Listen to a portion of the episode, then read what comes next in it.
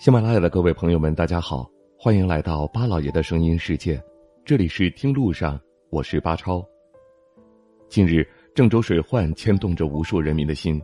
各地群众纷纷伸出了援助之手，与郑州人民携手共进，共同谱写了中国式的人间温情。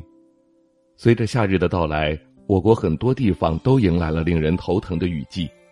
这其中有物产富庶的东南沿海。也有林密幽静的中西部山区。今天我们在节目当中为大家介绍的位于大别山腹地的安徽省霍山县，自然也不例外。霍山县位于安徽省西部，淮河一级支流碧河上游，地处南北气候过渡带，季风气候明显，夏季雨量尤为集中，是安徽暴雨中心区之一。发达的水系，丰富的降水。再加上周边巍峨绵延的山势，让霍山成为了国家建设者心中修建水库的绝佳之地。境内近百座大小各异的水库，碧波荡漾，洁净澄清，在青山绿树的映衬下，一同构成了眼前这壮观宏伟、旖旎秀丽的库区胜景。而这其中最令人印象深刻的，要数拥有“新中国第一坝”的佛子岭水库。佛子岭水库位于淮河支流碧河东源上游，是新中国成立之初治理淮河的第一个骨干工程，也是淮河流域第一座水电站。我们知道淮河流域地域辽阔，水土肥厚，自古就是物产富庶、人杰地灵的好地方，有“走千走万不如淮河两岸”之说。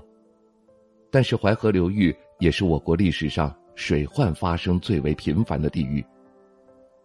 随着一一九四年黄河夺淮这一河道侵夺事件的发生，导致淮河水系出现紊乱，从此大雨大灾、小雨小灾、无雨旱灾成为了我国自然灾害最频繁发生的区域。一直到新中国成立以后，治理淮河都依然是最迫在眉睫的民生大事。在淮河流域也开始新建众多的水利工程，其中佛子岭水库作为治理淮河工程的重要组成部分，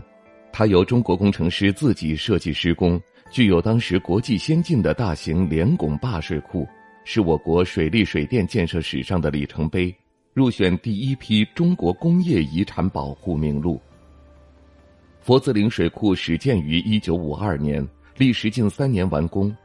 它集防洪、灌溉、发电、航运等功能于一身，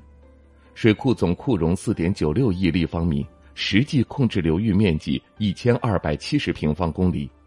汛后相应水位可抬高至一百三十米，防洪标准可谓是千年一遇。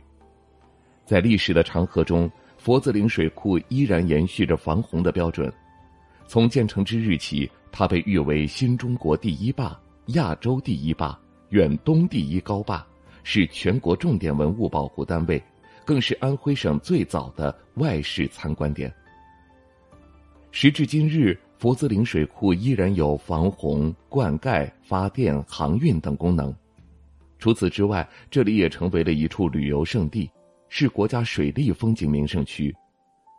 置身其中，会发现这里山清如黛，水成四碧。久旱不断流，久雨水常绿，四季皆景，环境清新，尤其是盛夏避暑的绝佳之地。在这里可以泛舟湖面，感受和风拂面的清凉，也可以踏足丛林，探访天然氧吧的奥秘，还可以凭栏远眺，一览大坝长龙卧波的气势。如果您对中国的水利水电建设感兴趣的话，我想。这样的一处非常有名的大坝，您值得一看。好了，感谢您收听我们今天的节目，听路上，明天再会。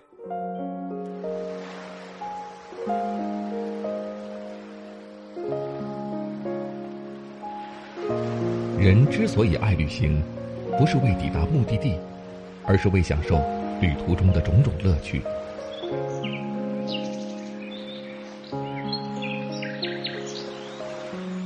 如果问我旅行的意义是什么，我也不知道。假如你还没有出发，不如和我一起听路上。